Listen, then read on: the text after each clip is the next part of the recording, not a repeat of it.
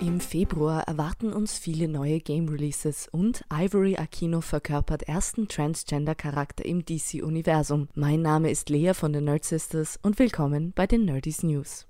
Der ESVÖ startet gemeinsam mit der A1 Esports League und der E-Bundesliga Workshops und Weiterbildungsprogramme für Caster, also E-Sport-Kommentatorinnen und Kommentatoren. Allerdings muss man sich für die Weiterbildung bewerben und nur ausgewählte Personen werden zu einem kostenlosen Basiskurs eingeladen. Danach soll es auch einen Advanced-Kurs inklusive Sprachtraining und Coachings geben. Jetzt weiter zu den Games des Monats und diese werden im Februar besonders wehtun, im Geldbörsal. Ein Big Release folgt dem nächsten, angefangen mit Dying Light 2 Stay Human, ein First-Person-Zombie-Parcours-Spiel, das ab heute spielbar ist. Gefolgt von Lost Ark, ein MMORPG, das am 11. Februar released wird.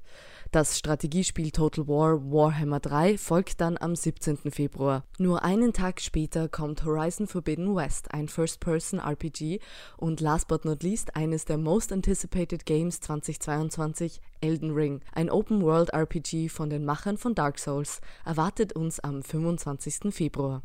Und jetzt von PC und Konsolen zu den kleinsten Videospielgeräten. Obwohl Smartphone Gaming in der Community einen eher schlechten Ruf hat, die Zahlen zeigen ein für alle Mal, dass der Sektor keine halben Sachen macht.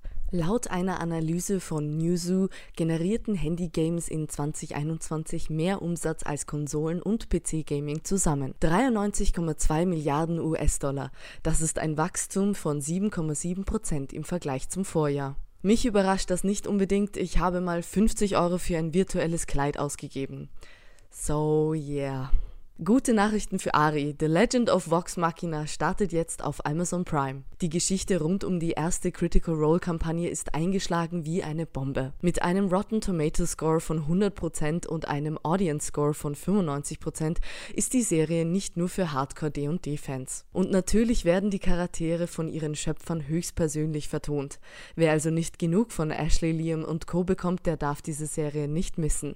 Tolle News gibt es auch aus der Filmszene.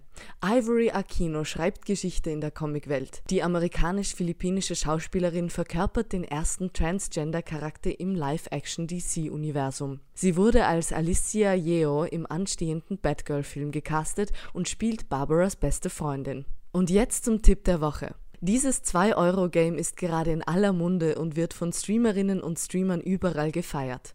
Vampire Survivors. Das Indie-Game gehört zu der Spielekategorie Bullet Hell und wird für sein anspruchsvolles Gameplay mit entsprechenden Rewards gelobt.